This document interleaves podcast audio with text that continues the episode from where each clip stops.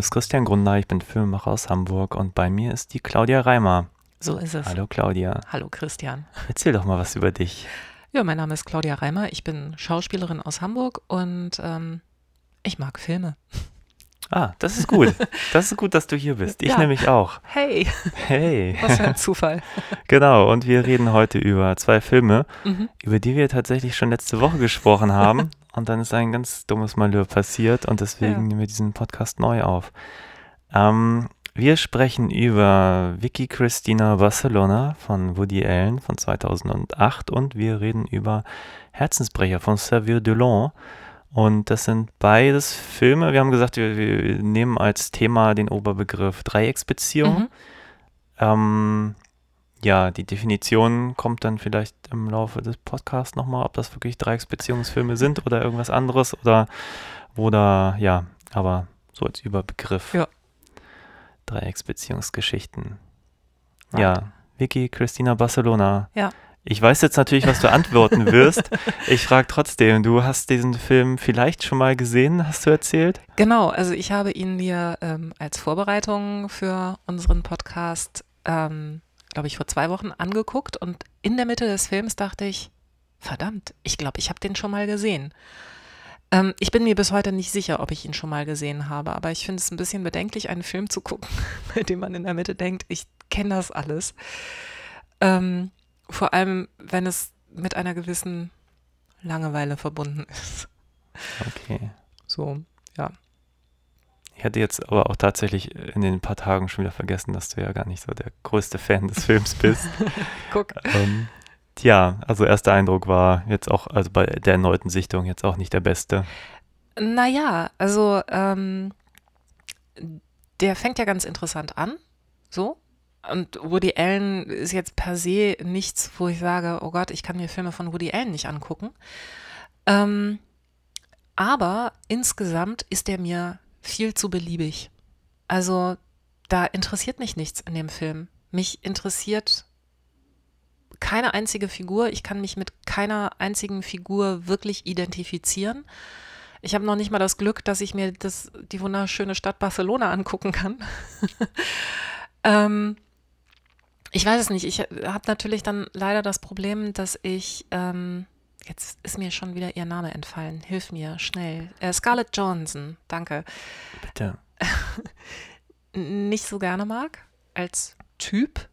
Mhm. Ähm, das macht es natürlich ein bisschen schwieriger, sich einen Film anzugucken, in dem eine Schauspielerin mitspielt, die man gar nicht so gerne mag. Ja, das ist suboptimal grundsätzlich natürlich. Aber es, es gibt ja noch andere Schauspieler. Also ähm, tatsächlich äh, Javier Bardem und Penelope Cruz retten es für mich. Ich finde auch, dass man, also mein Eindruck zumindest ist, dass es eigentlich immer nur dann spannend ist, wenn einer von beiden dabei ist und am besten beide. Ähm, ja, so. Ich, mir ist der Film alles in allem, denke ich so, ja, warum? Was, was, mit welcher Botschaft gehe ich nach Hause? Äh, ich weiß es nicht. Also, ja, kann ich nachvollziehen. Ich, mir ist er auch kalt. Also der Film ist schon sehr kalt. Ich habe das Gefühl, auch diesen Off-Erzähler, ich will es noch nicht mal Ironie nennen. Ich habe das Gefühl, vieles davon ist einfach in seiner, seiner nüchternen Trockenheit irgendwie sarkastisch oder äh, eigentlich der Erzähler nimmt überhaupt diese Emotionen der Figuren gar nicht ernst. Das ist für mich behauptet. Das ist ähm, nichtsdestotrotz finde ich den Film recht kurzweilig. Ich finde, vieles an dem Film ist einfach behauptet. Also es geht halt mit der Musik los. Es ist gefühlt immer der gleiche Song, der immer wieder eingespielt wird, um halt die Fröhlichkeit auch bei, bei Ja. Barcelona zu zeigen, einfach dieses viel gut Gefühl zu transportieren. Und das macht der Film für mich komplett auf so einer, so einer to- tonalen Ebene und dann durch das bisschen äh, gefühlt gelb lackierte Bild. Mhm. Aber ja, und dann kommt dieser nüchterne Erzähler, der dann immer sagt, ja, und, und, und, äh, wie heißt die? Christina hat jetzt, äh, macht jetzt Kunst und jetzt macht sie Fotos und, und, und, äh, ähm, der, wie heißt der? Juan Antonio. Juan Antonio, ja, es ist, ist so gut mit den ganzen Prostituierten und so und dann stehen die lachend da im Bild und, und sie macht Fotos von denen. Ähm, wir haben jetzt noch gar nicht über den Inhalt gesprochen, das machen wir vielleicht als nächstes. Aber ja, das ist, ähm, ist es ein, ein seltsames Werk, ähm, was für mich viel Unterhaltung bietet irgendwo, aber auch irgendwo ein bisschen sich zerfällt. Ja, also äh, genau. Also äh, unterhaltsam ja. Also es tut nicht weh, diesen Film zu gucken, auch beim eventuell zweiten Mal. Ja. Ähm, aber wie gesagt, ähm, der ist auch wahrscheinlich wieder sehr schnell vergessen. Also wahrscheinlich werde ich mich jetzt erinnern, weil wir darüber sprechen. Aber wenn man über so einen Film nicht spricht, weil man ihn, weiß ich nicht, abends um 23 Uhr auf Arte sieht, zu Hause auf dem Sofa, also mir kann es da sehr leicht passieren, dass ich dann mich nicht mehr erinnere, dass ich den gesehen habe. Ja. Ja, das ist, glaube ich, auch diese Episodenhaftigkeit, würde ich es fast nennen, des Films. Man hat Mhm. vielleicht, ich, vielleicht fasse ich kurz zusammen, worum es geht. Also es geht halt um die, die beiden, also auf jeden Fall ist die Christina, sind beides Kunststudenten. Nee, Vicky ist eine Kunststudentin, gespielt von Rebecca Hall und, Ja. und Christina ist, äh, ja, die macht irgendwie Fotos und ist irgendwie dabei und keine Ahnung, auf jeden Fall sind sie in Barcelona. Aber am Anfang macht sie ja noch keine Fotos. Ja, doch, der Fotoapparat hat sie eigentlich immer dabei, aber da ist es halt ja noch keine, das lernt sie erst, die, die Craft Mm, of Art okay. von, von äh, dem äh, Juan Antonio und äh, der äh, Maria Elena. Wie auch immer, aber die beiden sind halt da und treffen auf, ich glaube, so auf einer Kunstausstellung auf Ja. diesen, diesen äh, dubiosen, interessanten Menschen. Christina hat gleich ein Auge auf ihn und äh, lernt ihn dann auch später kennen. Er wird auch gleich vorgestellt mit der, hatte irgendwas mit der Maria Elena und ähm, eine Auseinandersetzung mit einer mit einem Messer und keine Ahnung. Auf jeden Fall lädt er die beiden dann ziemlich ähm, ja, aufdringlich ein, mit äh, ihnen ähm, ein Wochenende zu verbringen. Auf äh, wo sind sie da? Oh Gott, es ist irgendein äh, spanischer Ort, Ja. irgendwo eventuell in der Nähe von Barcelona. Ich habe noch nie davon gehört, was nichts heißt, weil ich nicht ähm, spanische Geografie studiert habe. Nee. Vielleicht kann man das wissen, ohne spanische Geografie studiert zu haben, aber ich weiß es auch nicht. Und ich habe das auch nicht studiert. Genau, und äh, wichtig ist, glaube ich, noch zu äh, sagen, dass Vicky ähm, auch nicht interessiert ist, weil sie ja einen Verlobten hat Ach ja, genau. in den ja, Staaten. Ich, ja, genau. Auf jeden Fall sind die Ja. das Wochenende da. Ähm, Christina wird krank, weil sie irgendwas Falsches gegessen hat oder zu viel Wein getrunken hat oder beides. Oder ein Magengeschwür. Und, genau, oder, und ja. Vicky muss mit ihm dann die, das restliche Wochenende verbringen. Ist sehr anti und äh, verknallt sich dann doch irgendwie ein bisschen. Die haben auch was miteinander, wie eigentlich alle Frauen in dem Film zu irgendeinem Zeitpunkt. Und ja, und dann sind wir eigentlich auch schon bei der ersten Dreiecksbeziehung. Ähm, Vicky geht wieder zu ihrem Verlobten allerdings. Äh, Christina geht in eine Relationship mit ihm und dann kommt die Maria Elena wieder zurück, Genau. seine Ex sozusagen, gespielt von Penelope Cruz und dann führen die eine Weile eine Dreiecksbeziehung und irgendwann geht auch die in die Brüche und dann ja, geht der Film noch weiter, aber das so vielleicht als vorab mal so als Inhalt in den Raum geworfen. Ja. Ja, und da bin ich auch schon, weil ich die Struktur benannt habe, das ist ein bisschen kreuz und quer jetzt, ähm, aber das ist, glaube ich, dadurch bedingt, dass wir schon drüber sprachen, Ja. dass wir jetzt einfach Dinge vorwegnehmen, weil wir das äh, schon eigentlich das Conclusio letztes Mal ja irgendwann gehabt haben.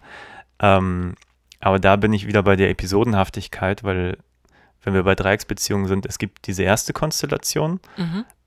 Mit äh, Vicky, Christina und ihm. Ja. Dann gibt es halt die zweite Konstellation eigentlich mit äh, Christina, Marie-Elena und, und ihm. Natürlich immer um ihn. So. Klar. Alle Frauen finden ihn toll und dann auch mit ihm in der Kiste. Und ja, und dann gibt es eigentlich noch, noch einen dritten Akt, wo ja Christina eigentlich feststellt, sie hat eigentlich keine Lust auf diese Beziehung. Ja. Und dann will Vicky was von ihm wieder Genau.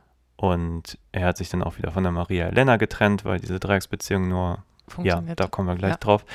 Ähm, so, das, äh, ist, glaube ich, für mich schon einer der Gründe, warum du sagst, man kann sich an den Film nicht gut erinnern, weil er diesen roten Faden, er hat im Prinzip, finde ich, eigentlich sind es irgendwie drei Geschichten, die so zwar eine sind, aber zerfällt doch sehr in diese einzelnen Fragmente. Ja, und mir ist heute noch mal so beim Nachdenken aufgefallen, was mich, glaube ich, auch nervt, ist die Tatsache, also die Vicky ist ja am Anfang so, dass sie sagt, nee, ich will von dem Typen nichts, oder sie spricht ja auch für beide, sagt, wir wollen nichts von dem, der ist doof, ähm, der ist so, äh, der ist nur daran interessiert, hier eine von uns ins Bett zu kriegen, ist egal welche. Und dann fangen die ja doch eine Affäre an, aber eben dadurch, dass er sich ihr anders nähert. Also er erzählt ihr alles und so und ähm, führt sie da rum, wo sie gerade sind, ähm, bringt sie zu seinem Vater und so. Und was mich daran so nervt, ist, dass ähm, auch das keine neue Geschichte ist. Das ist auch vor allem, finde ich, so ein bisschen die Behauptung. Wenn du eine Frau nicht ins Bett kriegst, indem du sagst, ey, lass uns mal ins Bett gehen, dann musst du dich halt wahnsinnig um sie kümmern, musst irre aufmerksam sein und dann klappt das schon. Und das finde ich auch so 0815 äh, weiß ich nicht, es erzählt mir auch nichts Neues über die Figuren, es erzählt mir nichts Neues über Männer und Frauen. Es ist im Grunde genommen so der, also wenn wir jetzt dabei äh, sind, dass wir da drei Teile haben, dann haben wir einen dreifachen Aus Aufguss derselben Geschichte. Also äh, da ist auch nachher in der Dreiecksbeziehung von ähm, Juan Antonio, Maria Elena und Christina, was, was, was passiert denn da Neues? Also in meinen Augen nichts. Es ist halt eine Beziehung, ja, und das sind jetzt zufällig mal drei Leute. Hm. So. Ja, ich meine, das ist natürlich grundsätzlich ein bisschen das Problem des Films, der ich habe es eben ja schon gesagt, mich ein bisschen emotionslos auch, auch äh, sein lässt, was die Figuren angeht, weil ich das Gefühl habe, vieles ist einfach behauptet. Ja. Ähm, die also ich habe schon meine Probleme zu, zu kaufen, dass die Vicky eine Kunststud äh, eine, eine, eine, Studentin ist. Ich glaube, äh, Architektur oder sowas äh, studiert sie oder wie auch immer. Jedenfalls ist sie da sehr interessiert ja. an den, den Gebäuden und, und der äh, Geschichte. Und fällt mir alles schwer zu glauben. Mir fällt schwer zu glauben, dass die Christina so, so, so künstlerisch ambitioniert ist. Ähm, der, der Juan Antonio und, und Marie Elena beide malen und trotzdem fährt er ins Sportwagen und sie haben ein schönes Haus und gehen teuer essen die ganze Zeit. Und es wird halt auch nie erklärt, wo irgendwie dieses Geld herkommt. Ich meine, klar, ist auf einer Kunstausstellung, aber ja. ähm, ich sag mal, in der Realität, die Künstler, die ich kenne, die leisten sich jetzt mal eben keinen Sportwagen. So, nicht, dass es das nicht gibt, aber. Ich steige nachher schon, in meinen Maserati und fahre nach Hause. ja, es ist so eine Parallelwelt der Bohème und äh, gleichzeitig habe ich aber das Gefühl, dass dass auch dann die Dinge, die, die kleiner sind, sind für mich schwer verständlich. Also dieses jetzt spätestens der Moment, wo, wo die Christina, Scarlett Johansson, äh, sich aus dieser Dreiecksbeziehung verabschiedet. Das wird halt über den Offsprecher transportiert, dass sie sich langweilt, dass es nicht mehr so ist wie vorher. Ähm, ja, und dann trennt sie sich halt. Und man hat aber, ich habe nicht das Gefühl, dass die, dass es eine Notwendigkeit ist von irgendwas, was ich in der Figur sehe und spüre. Ich habe das Gefühl, das ist jetzt einfach nur, weil Woody Allen das so hingeschrieben hat und dann ist es halt so. Ja. Und es ist aber, und das habe ich bei ganz vielen Momenten in diesem Film, dass ich ähm, da nicht so richtig bei den, bei den Figuren bin, weil sie einfach sehr egal sind. Ja, also ähm, mir es auch so, also wenn ich sowas sehe, dann möchte ich ja gerne entweder verstehen, was die Leute antreibt, oder neue Ideen bekommen darüber, was in meinem Leben passieren könnte oder so. Und beides passiert nicht, weil ich verstehe es nicht. Also ja, zwei Amerikanerinnen kommen nach Spanien machen Urlaub. Und in Wirklichkeit, also ist am Ende auch nichts passiert. Also Vicky ist bei ihrem Verlobten, bleibt bei ihrem Verlobten, auch wenn man ahnt, dass sie da nicht besonders glücklich ist. Christina hat diese Dreiecksbeziehung, aber bricht da wieder aus. Also die ist auch irgendwie da, wo sie am Anfang war, macht vielleicht immer noch Fotos. Jetzt weiß mehr? ich nicht, Ja, mehr. weiß es nicht. Vielleicht hat sie einen Insta-Account. Aber die tollsten Fotos macht sie auch später mit Marie-Elena. Das So. sagt sie auch. Genau. Ähm, Ja, voll. So. Ja. Und dann steht Penelope Cruz da vor so ein paar Wänden und man denkt sich, hm, okay. Ja, und ähm, ja, am Ende, äh, also weiß ich nicht, ist alles so wie vorher, nur ein bisschen anders. Also äh, keine Ahnung, da, da passiert nicht wirklich was und ähm, irgendwas wollte ich gerade noch sagen, gerade zum Thema. Ach genau, und dieses wahnsinnige Klischee geht mir auch auf den Sack, dass die Künstler nur dann arbeiten können, wenn sie ähm, also äh, Juan Antonio fängt ja erst wieder an zu malen, als er dann die Affäre mit Christina hat. Und dann ähm, geht es aber erst richtig los mit der Dreiecksbeziehung und alle ziehen da ihre Kraft raus und so. Und ich denke, das ist auch schon wieder so ein totales Missverständnis davon, was Kunst und Künstlersein eigentlich bedeutet. Also Ja, fraglos. ich habe eine Freundin, die ist Malerin und die sagt, sie ist entsetzlich genervt davon, dass Leute denken, als Maler würde man morgens aufstehen, Kaffee trinken, wahnsinnig viel rauchen, dann ins Café gehen, Rotwein trinken, noch mehr rauchen und irgendwann so zwischendurch Bam, wirft man man mal 100 Gemälde. Ja. Genau. und ist damit wahnsinnig erfolgreich. Und im Grunde genommen behauptet der Film genau das. Also ja. werde ich auch nochmal wütend. Punkte Behauptung. Da muss ich nämlich gerade an den, den Freund von der Vicky denken, der der absolute Knallcharge ist. Also man hat wirklich auch das Gefühl, der einzig tolle Mann ist Juan Antonio. Klar. Und der ist halt so toll, dass ihn alle Frauen toll finden, äh, sich alle nach ihm vergrämen und, und, und ähm, ja, und dann hat, hat man eigentlich den, den, den zweiten Charakter des Films und das ist halt so ein, ja, so, ein- so ein erfolgreicher Businessman, der aber, äh, er wird so als so pseudo-verständnisvoll charakterisiert, aber eigentlich äh, ist er einfach, ja, also dem Zuschauer gegenüber wirklich eine, Knallfigur, oder? ja. Ähm, und das ist natürlich eine Entscheidung der Vicky, irgendwie so einen Typen zur Seite zu stellen und dann sich nach, nach Juan Antonio äh, zu vergrämen, der halt irgendwie offenbar alles hat und, und äh, voll der Künstler ist und alles toll und ähm, ja, es ist seltsam alles. Ja, ähm, vor allem ist auch da wieder so dieses Klischee, okay, sie hat ihren Verlobten, der ist langweilig und dann ist es natürlich der wahnsinnig aufregende, der total andere Mann, der ähm, dann aber, also um sie zu kriegen oder so, wahrscheinlich nichts anderes macht, als ihr Verlobter auch gemacht hat. Also indem er einfach, weiß nicht, auf sie eingeht und Ja, ihr das okay, Leben ja. zeigt oder so. Ja, wobei, da sind wir auch schon wieder beim Ende, wo ich dann auch denke, ah, die, die, die, die finale Entscheidung von ihr finde ich genauso wenig nachvollziehbar wie vorher die Trennung von Christina von dieser Truppe, hätte ich jetzt was gesagt. Ähm, ja, das sind schon. Andererseits denke ich mir halt bei vielen Szenen, die sind schon sehr gut geschrieben und ich glaube, das ist eine Qualität, die Woody Allen wirklich kann, also auch Dialoge zu schreiben.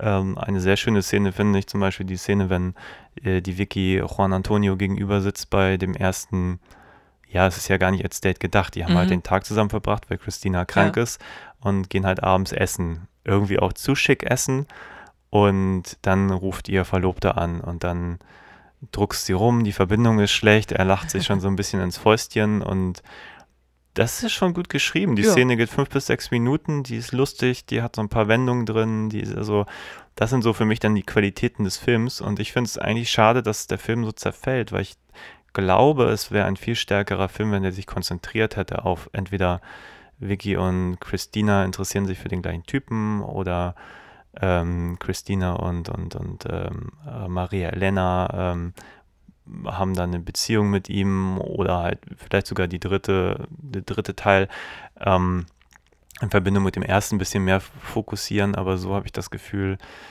es verbleibt bei interessanten Momenten so. Ja, ich, ähm, während du das sagtest, stellte ich es mir auch gerade vor und dachte, also es wird ja auch nie, oder erinnere ich es nicht, ähm, Vicky erzählt Christina auch nie, dass sie was mit ähm, Juan Antonio hatte, oder doch? Ich glaube, ganz am Ende sagt sie es wirklich. Ja.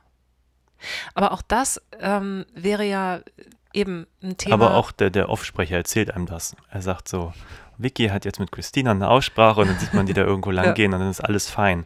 Das ist jetzt nicht so, dass ich habe das Gefühl, der Film umschifft da so sehr viele Momente immer irgendwie, was ihm gerade passt. So. Ja, also da, wo Konfliktpotenzial wäre, weicht er aus.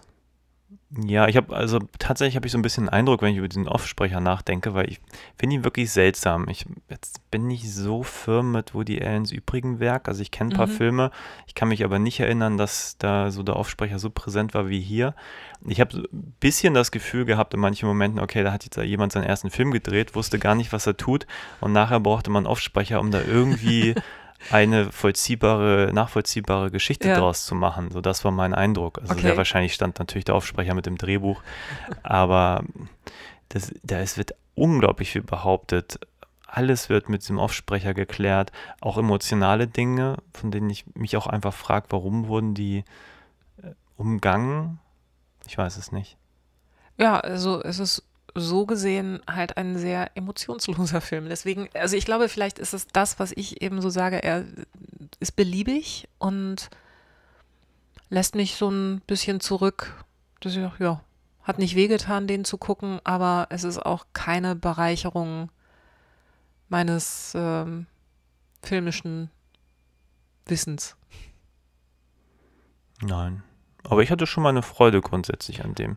Ich habe ihn, dazu muss ich sagen, ich Ja. hab, das ist, glaube ich, so ein Film, der auch ein bisschen ach, mit der eigenen Gefühlslage spielt. Also manchmal mag ich das ja, wenn Filme so ein bisschen leicht sind, wenn man das Gefühl hat, okay, der macht jetzt gar kein großes Fass auf oder hat irgendwie auch gar keine Lust auf Drama. Das Mhm. kann ich ja auch für me- meine Filme manchmal auch so ein bisschen, Ja. bisschen nachvollziehen, dass ich denke, okay, man könnte es jetzt so erzählen, aber warum eigentlich? Man hat, ich weiß nicht, wie viele Filme es schon gibt, wo man dann das und das gesehen hat, so je nach, nach dem, dem eigenen Werdegang, sage ich mal, und ähm, sucht sich natürlich auch als, als äh, Filmemacher, Autor, wie auch immer, sich natürlich auch die Momente aus, die einen selber interessieren. Das also ist jetzt schwer zu unterstellen, wofür sich Woody Allen interessiert. Ähm, aber das kann ich durchaus nachvollziehen, dass man sagt, dass man, ich glaube, jetzt komme ich gerade ein bisschen äh, von, meinen, von meinem Gedanken ab. Äh, aber ich fand das ganz interessant. Also eben, dass die mal alle kein Problem haben und man einfach erzählt, hey Leute, es Ah, ist ja, doch genau. ganz egal, äh, wie man sein Zusammenleben gestalten möchte, ob zu zweit langweilig, zu zweit spannend, zu dritt, zu irgendwas. Ähm, es gibt eben kein Problem. Also, Genau. Ja, das wollte ja. ich gerade sagen. Und Ja. dann gibt es manchmal so Phasen, wo ich sowas total gerne gucke, weil Mhm. ich habe das Gefühl, es belastet mich nicht. Es ist Genau. irgendwie, man guckt das, äh, eigentlich Berieselung ist vielleicht bös formuliert, ja, aber es ist so ein Film, der einfach nicht wehtut. Also man guckt Genau. sich an, hat dann seine Freude und kann ihn auch aus und anmachen, wenn man lustig ist. Man kommt eigentlich auch immer wieder rein. Ja.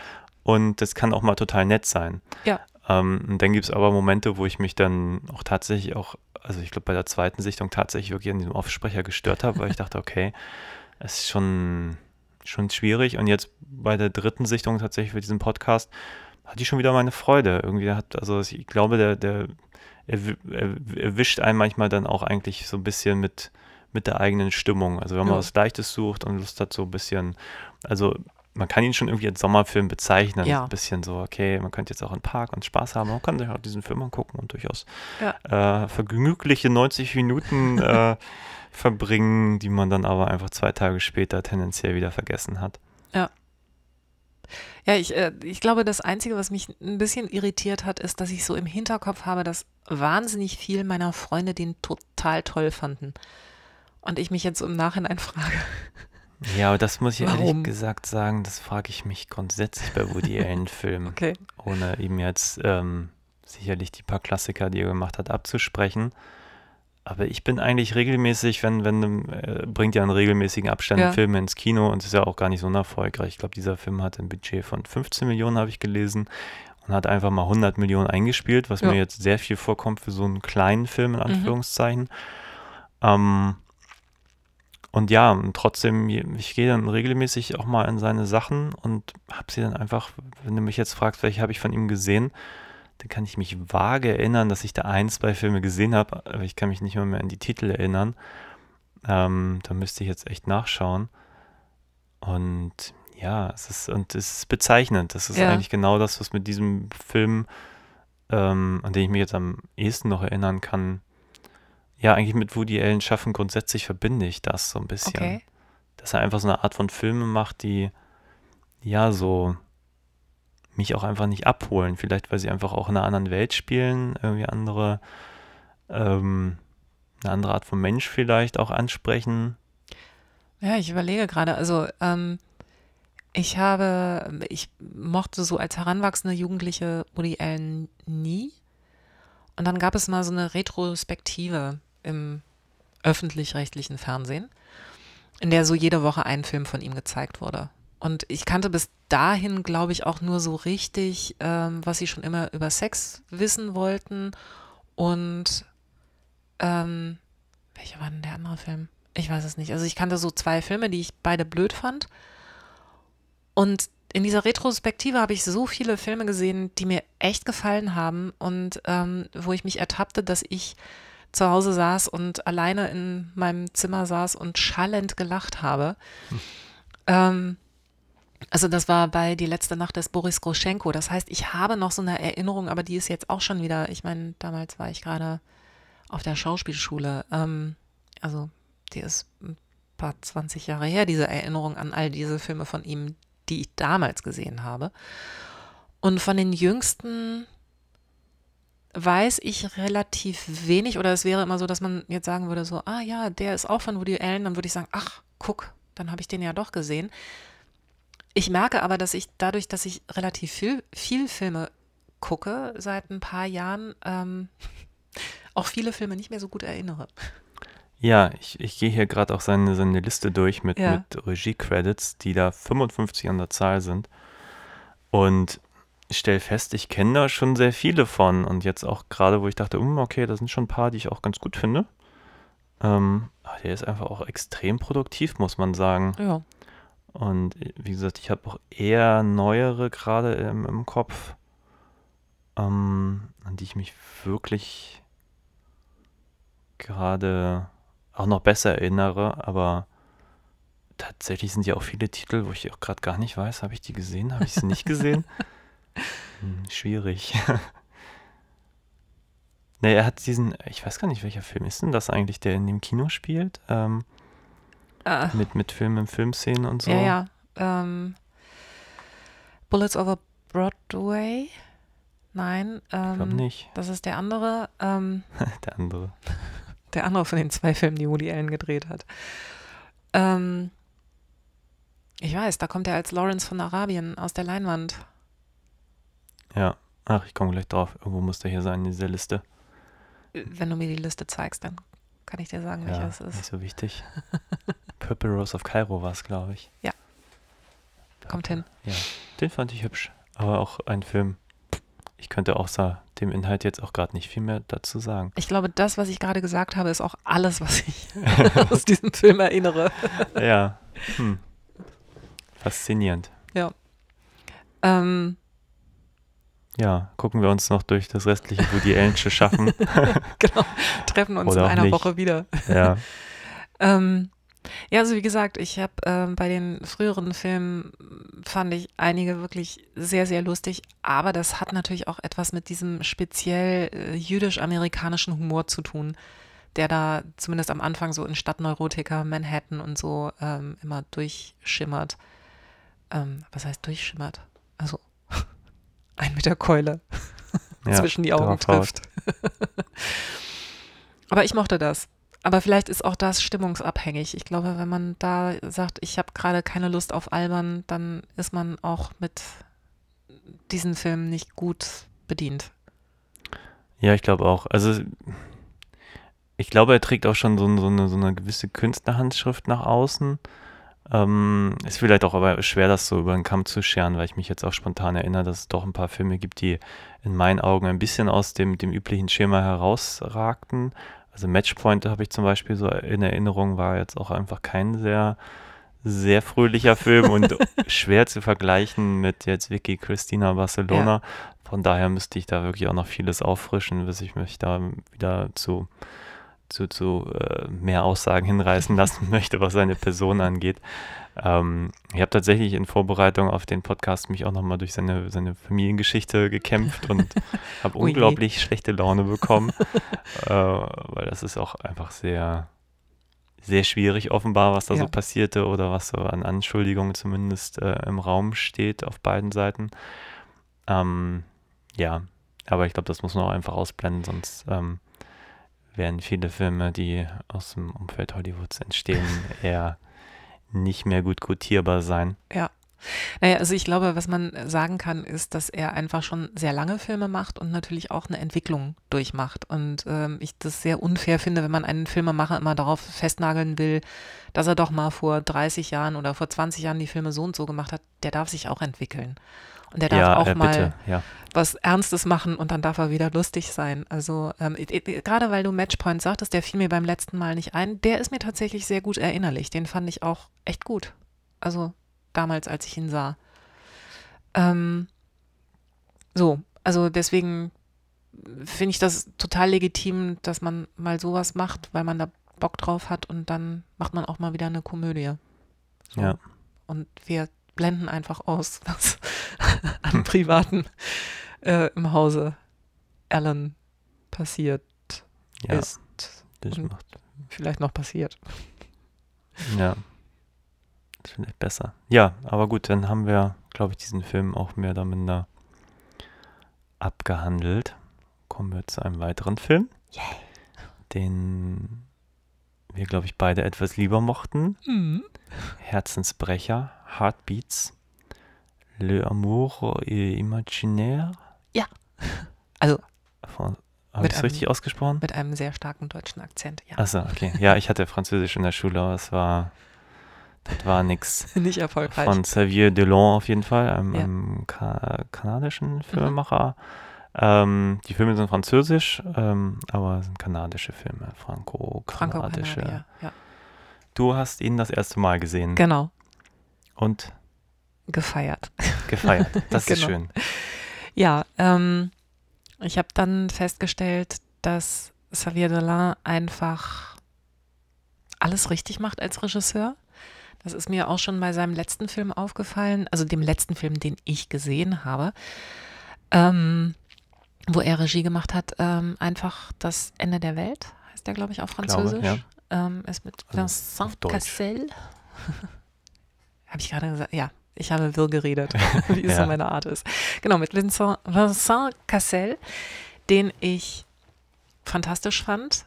Und ähm, vielleicht so retrospektiv ist es mir dann hier auch aufgefallen, dass er auch in äh, diesem Film schon etwas macht, was er äh, in Einfach das Ende der Welt auch macht. Er ist nämlich total dicht an seinen Schauspielern. Und ich glaube, er vertraut seinen Schauspielern, weil er sie nämlich spielen lässt. Und er erzählt unglaublich viel über Bilder und über Blicke und so und wenig darüber, dass geredet wird. Also natürlich ist es dadurch wahrscheinlich auch sehr interpretativ, weiß ich nicht. Aber das ist das, was mich an Filmen generell interessiert, wenn ich einen Film sehe. Dass das nämlich äh, mir über Bilder was erzählt und nicht nur oder ausschließlich über Sprache. Und das macht er ganz toll, finde ich. Ja. Da gebe ich dir recht. Nein, ich äh, finde auch, also jetzt mh, bei den ersten zwei Filmen, also I Killed My Mother und dem ist es mir jetzt nicht so aufgefallen, dass ich das, also Ja, ich, ich mag seinen Stil, also er Mhm. hat, ich bin mir bei einigen Sachen nicht ganz sicher, ob jetzt zum Beispiel dieser Film das maßgeblich, ich sag mal, ein bisschen mitdefiniert hat, diese, ja, er benutzt halt so Stilmittel wie zum Beispiel Zeitlupe, Musik da drauf und ich habe so das Gefühl, er ist schon ein bisschen Hipster-like. Mhm. Also auch die ganzen Kostüme, dieses ganze bisschen Retro-Flair und so. Auch die Musikauswahl, die er verwendet. Ja. Und ich bin mir manchmal nicht so ganz sicher, ob er natürlich dieses alles mitdefiniert hat. Also zumindest in meiner Wahrnehmung, auch mein Umfeld. Ich weiß, dass es viele, dass ich viele Leute kenne, die diesen Film auch wirklich äh, lieben. Ja. Also auch zum Zeitpunkt des, äh, des Erscheins. Ähm, ja, den einfach sehr gerne mochten. Und ähm, natürlich so, ein- so, so ein Bild irgendwie auch prägt, dann, wo man dann im Nachhinein nicht weiß, okay, hat der Film sich von dem allen inspirieren lassen oder war maßgeblich mit dafür verantwortlich, da auch Inspiration zu liefern? Also ich glaube, ähm, dass er da tatsächlich hauptverantwortlich ist. Ich habe nämlich ähm, als Mami im Kino lief, also hier in Hamburg auf dem Filmfest, war er da im Interview und wurde gefragt, warum dieser Film in der näheren Zukunft spielt. Und da hat er gesagt, er hatte die Entscheidung, einen Film zu drehen, wie er jetzt möglich wäre oder die Geschichte zu erzählen, die er gerne erzählen möchte. Und er hat sich dafür entschieden, die Geschichte zu erzählen, die er gerne erzählen möchte. Und das geht nur mit der Prämisse, das Gesetz wurde so und so geändert. Ah, okay. Und da, da bin ich, glaube ich, in diesem Moment, falls ich es nicht schon vorher war, äh, sein Fan geworden. Weil ich dachte, oh Gott, Filmemacher, die einfach die Filme erzählen, die Geschichten erzählen, die sie gerne erzählen möchten, sind so selten im Moment. Weil wir im Moment, ähm, wenn ich so ins Kino gehe und gucke, ja nur den siebten Aufguss irgendeiner Geschichte, die mal ein Buch war, das mal ein Theaterstück werden sollte oder so. Ähm, also wir sehen ja eigentlich immer dasselbe. So. Ja, ich habe ein bisschen, also was ich an ihm schätze, ich glaube, da Mhm. wollte ich eben darauf hinaus, als dann meine Gedanken schon wieder abgeschweift sind, ist, dass ich das Gefühl habe, er ist einer der wenigen Regisseure, die ich kenne, die sich extrem, A, sich zwar um die Schauspieler extrem Mhm. bemühen, also sind alles Schauspielfilme, und gleichzeitig aber formal eine sehr einzigartige Handschrift auch Ja. versucht, also und eben nicht nur eine eigene Handschrift irgendwie versucht für sich irgendwie zu etablieren, sondern auch für den jeweiligen Film ein, ja, man kann es auch irgendwie Gimmick nennen oder einen Kniff irgendwie anwendet, indem er zum Beispiel bei Mami damit arbeitet, dass der ganze Film, ist es Mami? Nee, ist es bei, oh Gott, jetzt komme ich nicht auf den Lawrence Namen. anyways. Lawrence Anyways. Den Film hat er ja in 4 zu 3 gedreht Mhm. und dann es gibt halt diesen einen Moment, wo sich die Figur öffnet, wo dann auch das Bild wirklich auf 16 zu 9 rauf, rausfährt im Kino, zumindest Ja. wenn er richtig projiziert wird, um sich dann wieder einzuengen, wenn das Drama weitergeht. Und ähnliches ähm, macht er bei äh, Bis ans Ende der Welt ähm, Ja. mit, mit Close-Ups, dass der ganze Film wirklich mit extremen Close-Ups auf die Gesichtern arbeitet, um irgendwann auch in einem Moment mal weiter zu werden, fast schon mal eine Zweier zulässt, um halt dann wieder zurück in diese Close-Ups zu gehen. Und das sind schon Stilmittel, die sind extrem und die setzt er, finde ich, sehr gekonnt ein. Ja, also ich finde eben, ähm, also bis ans Ende der Welt, ähm, da ist es mir eben so aufgefallen, dass ich dachte, ähm, so als Schauspieler gibt es ja immer den Satz, dass man sagt, naja, also auf der Bühne musst du halt anders spielen als im Film, weil im Film reicht es manchmal, dass du nur denkst. Das führt, glaube ich, dazu, dass viele Schauspieler denken, sie müssen einfach nur denken, dann würden sie schon spielen. Und bei den Filmen von Sergei Dolan habe ich das Gefühl, dass da genau das passiert. Also er ist ganz nah mit der Kamera und man kann tatsächlich die Gedanken sehen. Das ist ein ganz, ganz feines Spiel und deswegen ähm, finde ich das so großartig oder deswegen feiere ich das so. Und ich weiß jetzt, also wir reden ja über Herzenfrecher, ähm, dass es da eines, also eine Szene, die mir jetzt so nachdrücklich in Erinnerung ist, ähm, in seinen Filmen überraschen mich Schauspieler immer mit dem, was sie da spielen.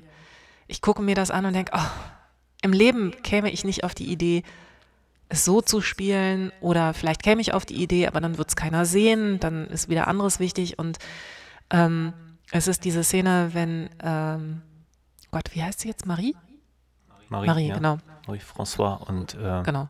wie heißt Müssen wir eigentlich noch eine Inhaltsangabe geben, bevor wir jetzt so voll einsteigen? äh, Ja, du kannst ja nochmal nachlegen. Aber erzähl doch Okay. erstmal deinen Gedanken Also zu Ende. in dem Moment, wo Marie äh, Nicolas das letzte Mal trifft und er sie charmant, aber echt böse stehen lässt, wie sie das spielt, diese Enttäuschung, dieses Lächeln, das ihr noch so ins Gesicht getackert ist, das ein bisschen wegbröckelt und dann versucht sie, sich eine Zigarette anzuzünden. Und ich finde, das ist einfach toll gespielt und ähm, ja, so, das ist etwas, ähm, ja, dafür liebe ich ihn, diesen Film, alles. Okay. Ich würde jetzt einmal kurz eine äh, Inhaltsangabe zusammen versuchen Vielleicht zusammenzufassen. sollte ich erwähnen, dass hier eine Ledercouch steht, nicht, dass Leute denken, ich hätte Blähungen. Achso, ja, nee, das schneide ich raus. Gut. Also, es geht um François und Marie. Genau. Die sind Freunde. Mhm. Er ist äh, schwul, steht auf Männer. Ja. Sie ist hetero, steht auf Männer. Und sie verlieben sich in den gleichen Typen, So ist es. nämlich in Nicolas. Ja. Ein Draufgänger und ähm, ja, Nicolas, glaube ich, mag es gerne, von beiden bezirzt zu werden und so. Und ähm, ja, ähm, beide überbieten sich, äh, ihm gefallen zu wollen und er schafft es auch ganz gut, ähm, die so ein bisschen auch gegeneinander auszuspielen und so.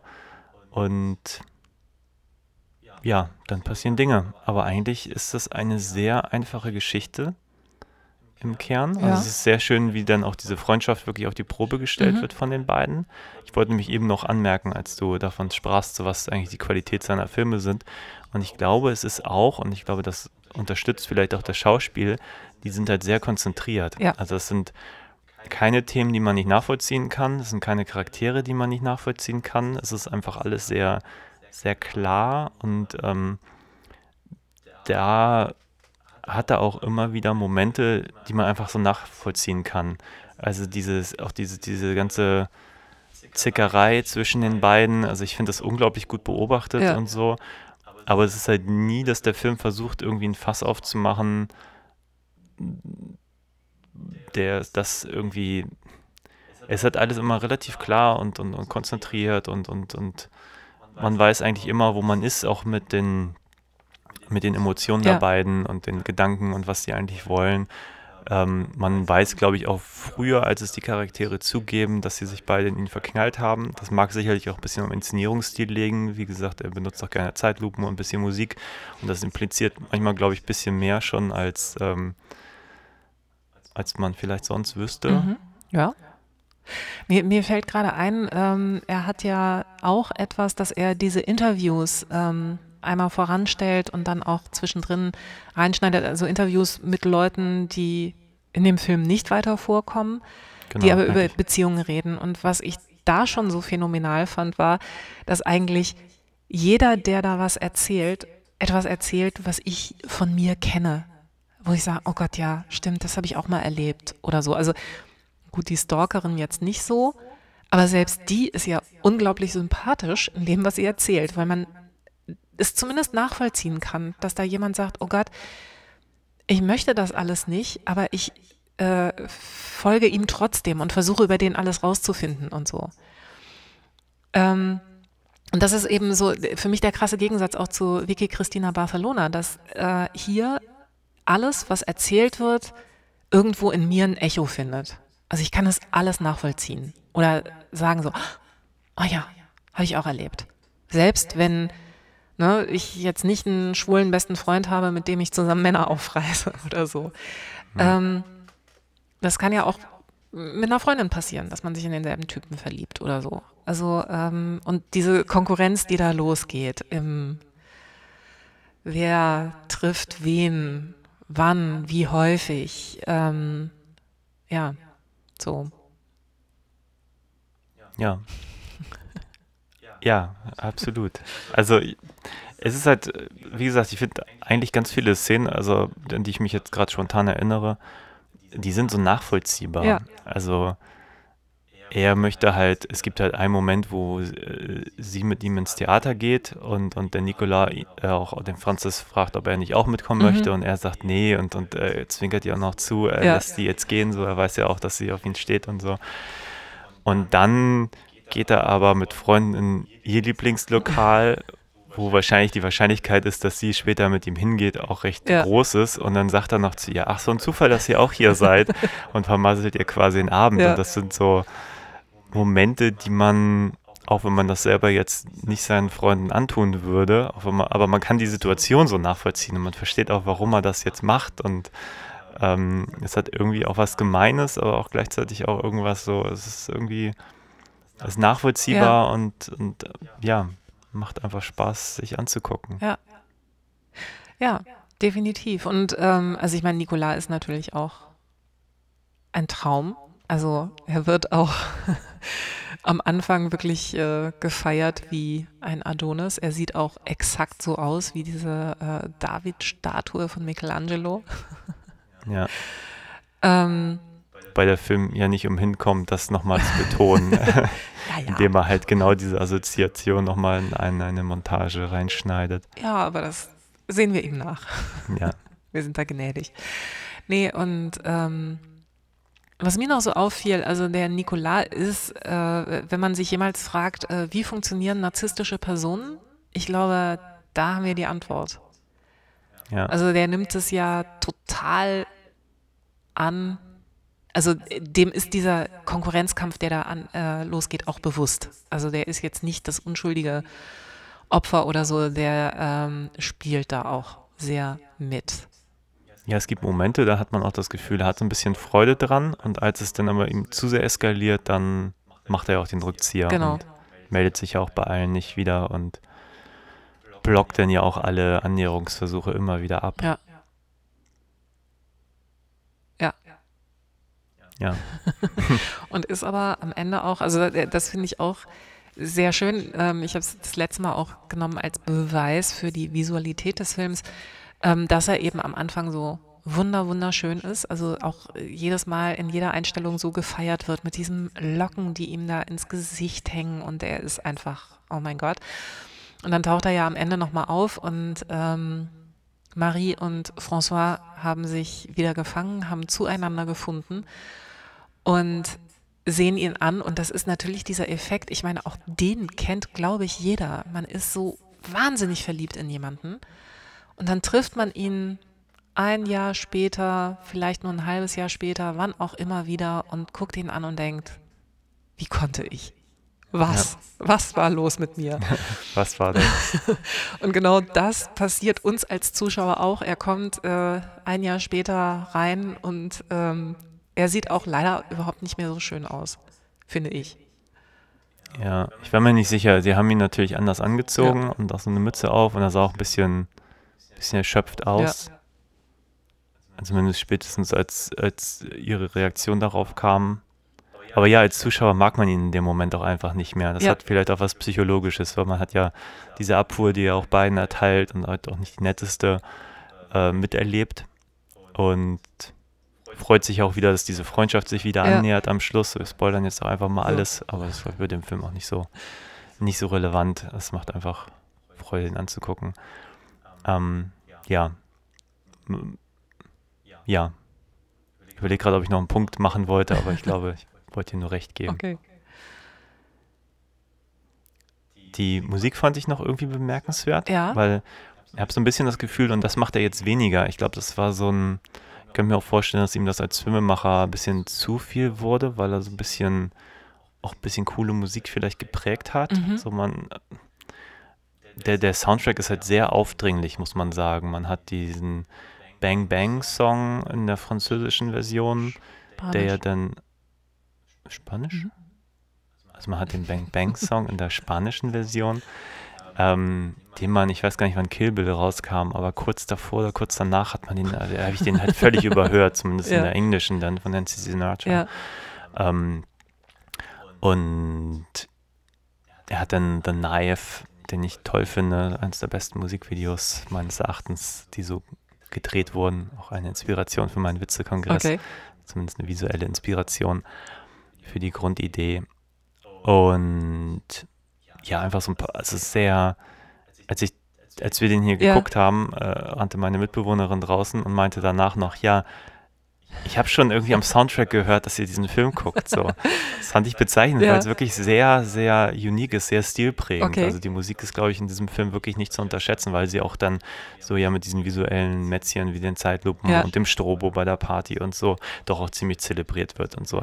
Und das ist was, was bei ihm zum Beispiel später habe ich das jetzt nicht mehr, also bei den anderen Filmen macht das, glaube ich, nicht mehr so Ja. äh, so Stil über. Er benutzt andere Methoden, aber eben nicht mehr diese ganz offensichtlichen ähm, Hidden Soundtrack sozusagen so stilprägend einzusetzen, habe ich das Gefühl. Also ähm, mir ging es so, ich glaube, ich wurde hellhörig, als ich Wagner hörte und dachte, "Huh, da hören wir doch gerade Wagner. Stimmt. Ähm, und dann im Abspann. Neunte, fünfte, weißt du es mittlerweile? Ja, ich weiß es, weil ich in den Abspann geguckt habe. Es war aus Parsival. Ähm, und dann dachte ich, okay, jetzt müsste man nochmal mit jemandem sprechen, der sich mit Filmmusik und äh, Film beschäftigt und dann sagt, ja, aber es musste natürlich genau an dieser Stelle dieses, also das Wagner-Motiv Parsival, das ist äh, ziemlich bekannt. Also es fing an und ich dachte, ach, also und so ein bisschen nach hm. 15 Jahren klassischer Musikerziehung muss ich ja. so ein bisschen was behalten haben. Also es sprang mich schon sehr an und ähm, ich könnte jetzt aber auch keinen Rückschluss ziehen und sagen, natürlich musste es das Parsival-Motiv sein, weil er da den Gral gerade findet oder nicht findet oder was auch immer. Ich glaube, es liegt nämlich unter, der, unter dem wahnsinnigen Geständnis von François, wo François das erste Mal Nicolas seine Liebe gesteht. Was ein, mhm. auch eine sehr, sehr schöne und sehr rührende Szene ist. Ich finde, man sitzt da und denkt, oh, tu's nicht. Sag das alles nicht, du wirst es so bereuen. ja, absolut. Und dann ist es so mutig, dass man jemandem dabei zuguckt, dass er das sagt. Ach Mann. Ja, das ist auch ganz schön an dem Film. Man hat das Gefühl, also A, tu, äh, der Film tut jetzt nicht wirklich weh, aber man hat wirklich den Moment, wo man eigentlich schon weiß, okay, lass es einfach. lass es sein. ja. Denkt nicht mehr an den Typen. Und ja, dann versuchen sie ihn noch zu erreichen, die Zeit vergeht und treffen ihn auch irgendwann nochmal und, und ja, denkt sich, ja, hm, okay, aber man kennt es ja von sich selber. Ja. Es gibt halt so, ähm, ja, wenn man verliebt ist, dann, dann setzt da manchmal auch so ein bisschen der Verstand aus vielleicht. Ich, ich finde auch. Und man sieht die Zeichen nicht, das, das macht der Film sehr deutlich. Doch, man sieht die Zeichen, aber man ignoriert sie. Also ja. was ich so niedlich finde, ist, dieser Film äh, spielt zumindest deutlich in Zeiten vor ähm, SMS und äh, E-Mail, naja, E-Mails kommen schon vor, aber vor SMS, vor WhatsApp und so weiter, aber die Probleme sind exakt die gleichen, nur auf einer anderen Ebene.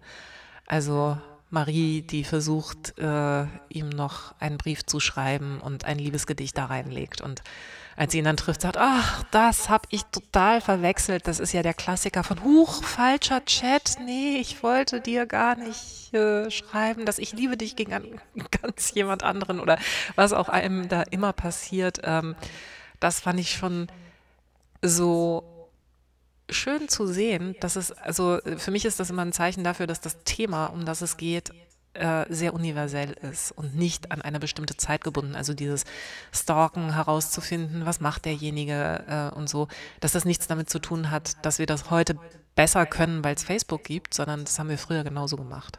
Nur das anders. Stimmt. Aber ja, aber ich glaube, das ist auch eine Qualität des, des Schreibens, dass ja. er einfach Situationen schafft, die nachvollziehbar sind, Charaktere sind, die nachvollziehbar sind. Weil gerade wenn du das beschreibst, finde ich zum Beispiel seine Reaktion toll. Sie erzählt dann irgendwas, ja, und der, dieses Gedicht, was ich dir geschickt habe, oh, das habe ich, das wollte ich einer Freundin schicken. Und ich glaube, seine Antwort ist nur, ja, steht deine Freundin irgendwie auf Frauen oder hattet ihr was miteinander ja, oder so? Genau.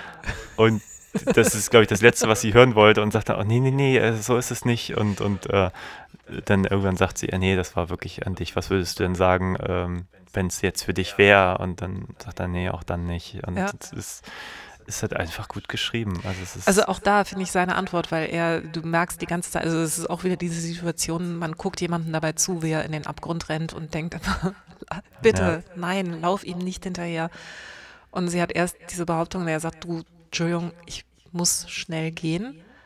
Und dann kommt sie ja mit ihrem Geständnis um die Ecke und sagt, was würdest du sagen, wenn ich dir sage, dass das Gedicht doch für dich war? Und dann sagt er, ja, ich müsste immer noch jetzt schnell gehen. Ja.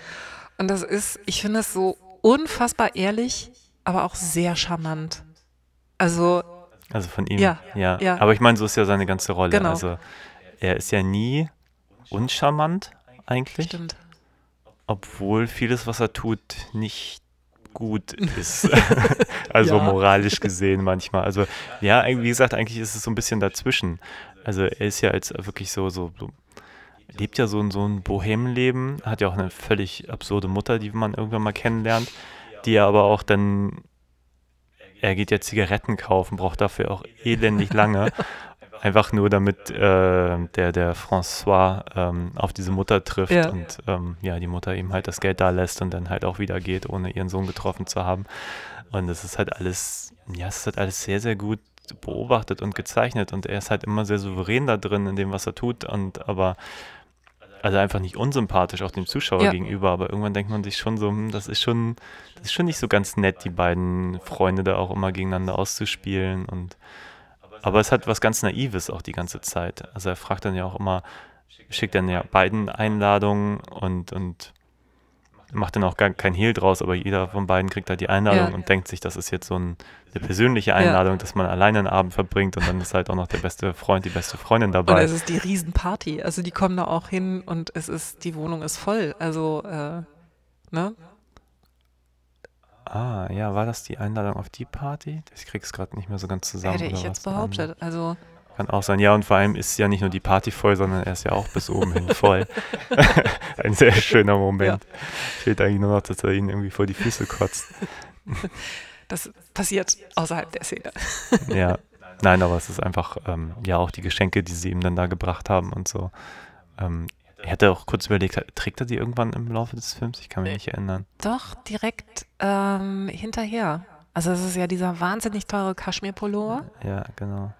Und ähm, ich meine, sie brechen ja danach direkt in dieses Wochenende auf. Ah, der trägt er den. Weil ich bin auch der Meinung, als ich den Pulli gesehen habe, dass ich das Bild vor Augen hatte, dass er den irgendwann tragen würde, aber ich habe danach nicht mehr dran gedacht. Ja. Also, okay. Doch, doch. Also kurz. Eventuell direkt auf der Fahrt Hm. oder so. Okay. Ja. Ja, ja, also, ähm, aber auch da, also das ist natürlich das, was so narzisstische Personen auch ausmacht. Die sind ja unglaublich anziehend, aber man kann ihnen nicht wirklich böse sein, aber sie flattern auch schnell weiter zur nächsten Blume. Ja. Und ganz offenbar waren ja auch Interessenten da, zum Beispiel auf der Party. Da gab es ja auch drei Frauen, die ja auch offenbar Stimmt. auf sie schon eifersüchtig waren. Und sie war ja auch schon in einer Situation, wo sie eigentlich auch gar nicht glücklich ist. Ja. Also da die, lang, äh, die Schlange ist lang. Ja. Ja. Aber ja, auch äh, nach erneuter Sichtung hatte ich viel Freude an dem Film. Und Ja. Also das ist ein Film, den ich mir bestimmt nochmal angucke, den ich bestimmt auch ein paar Leuten empfehlen werde. Ähm, und ich hoffe, dass der nicht nachts um 23 Uhr auf Arte versendet wird, aber wahrscheinlich ist es so. Ich meine, der Film ist schon ein paar Jahre alt, Ja. also ich kann mich an keine großen 20.15 Uhr ähm, Vorstellungen erinnern, die über die dann alle Zeitungen und Facebook berichtet hätten. Aber ich gucke ja gar kein Fernsehen mehr. Ist jetzt nur so dahergesagt, aber es ist schon ein kleiner Film leider. Ja. Also der hat auf jeden Fall ein bisschen mehr Aufmerksamkeit verdient, das könnte man schon so sagen. Ja. Ich gucke sowas ja persönlich viel lieber als das, was da so häufig größer beworben wird, sage ich mal. Ja. Also für mich war es auch wieder so ein Zeichen für, ja, das ist auch die Richtung, die ich gerne mag. So, ich bin äh, ja gerade ein bisschen genervt von Mainstream-Kino. Und Ja. Wir haben jetzt Destroyer gar nicht erwähnt. ach, verdammt. Wir haben ja diesen Podcast schon mal gemacht und äh, sind dann irgendwann in eine Lästerei über Nicole Kidman verfallen. War gar nicht so sehr über Nicole Kidman als über diesen schrecklichen, schrecklichen Film, ähm, Ja, der mich neulich sehr gequält hat im Kino. Und ähm, wo ich gemerkt habe, dass, weiß ich nicht, das lässt mich ja dann immer gleich an der ganzen Welt zweifeln, aber vielleicht muss ich mir nur einfach äh, die Orte, an denen ich Filme gucke, neu aussuchen. Und das ist dann vielleicht nicht das Kino, das ist vielleicht dein Wohnzimmer. ja, zum Beispiel. Nein, ich hatte tatsächlich kurz überlegt, ob, wenn wir den Podcast hier neu Ja. aufnehmen, ob ich noch schnell ins Kino renne und mir Destroyer angucke, so als quasi Überraschung, dass man über den auch noch reden könnte, aber der lief tatsächlich nur noch in irgendwie einem kleinen Saal irgendwo Ja. außerhalb. Ähm, ja, das lässt dann über Destroyer, muss äh, Und das wartet, später bis dieser Film Aber vielleicht gucken wir kostet. einfach auch gute Filme Ja. und ähm, reden dann lieber über die. Ja.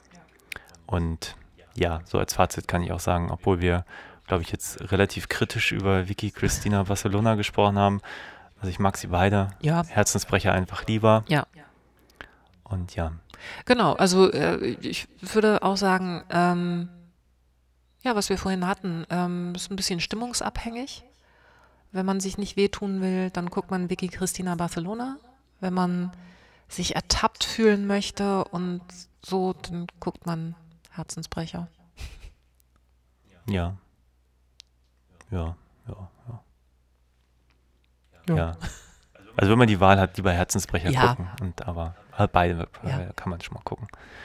Ja, gut, dann ähm, äh, sind wir soweit durch Ja. mit den beiden Filmen Ja. und machen hoffentlich bald ähm, nicht diesen Podcast nochmal, sondern Genau. besprechen neue Wenn wir- Filme, die wir wenn- nicht schon mal besprochen haben Wenn eine wir ihn Woche nochmal zuvor. machen müssen, dann reden wir aber über Destroyer. Ja, ja, ja. Nee, nee, das wird nicht passieren. Ja, dann hab vielen Dank, dass du da Ja, warst. Und ähm, ja, auf Wiedersehen. Tschüss.